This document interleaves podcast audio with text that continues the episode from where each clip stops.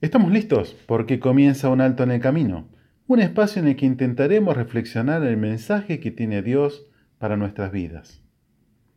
A lo largo de todas las escrituras de la Biblia, el Creador aconseja, ordena seguir sus ordenanzas con un solo fin, que nos vaya bien.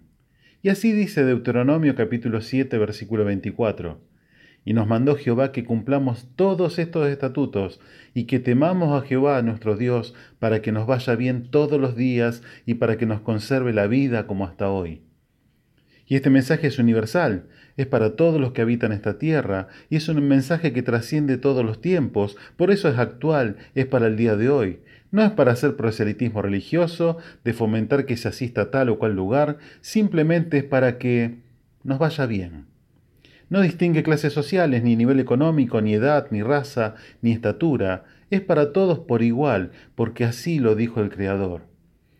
En estos tiempos poco alentadores, donde la clase política ya se está dirimiendo en quién se va a postular el próximo año presidente y demás cargos, sin poder, haberle dado la solución a los problemas actuales.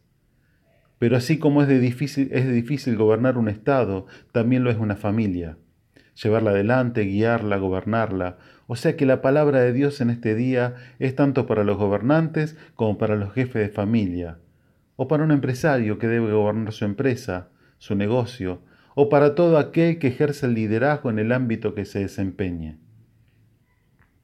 Misericordia y verdad guardan al rey, y con clemencia se sustenta su trono. Proverbio 20:28.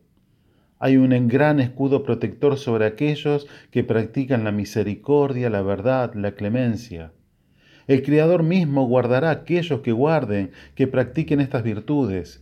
Dios no se contradice con su palabra, no le puede ir bien. Dios no puede bendecir a alguien que practique la mentira, que no tenga misericordia de su prójimo, que no tenga clemencia, que no tenga compasión. Abominación es a los reyes hacer impiedad, porque con justicia será firmado el trono. Proverbio 16:12.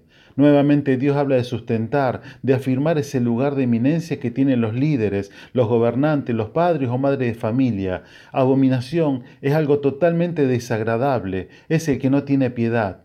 Cuando la Biblia habla de piedad, habla de devoción, honra, respeto al Creador y el trono será firmado con justicia. Y si ustedes los que preguntan, ¿qué debo hacer para que me vaya bien? ¿A dónde tengo que ir? Ya probé con infinidad de métodos y todo sigue igual. La Biblia da respuesta a este asunto.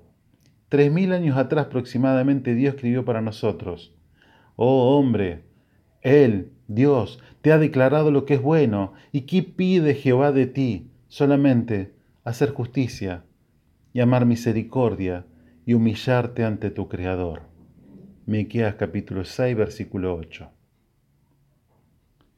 Soy el pastor Gustavo Quiles del Ministerio Misión Norte, quien te saluda hasta el próximo encuentro.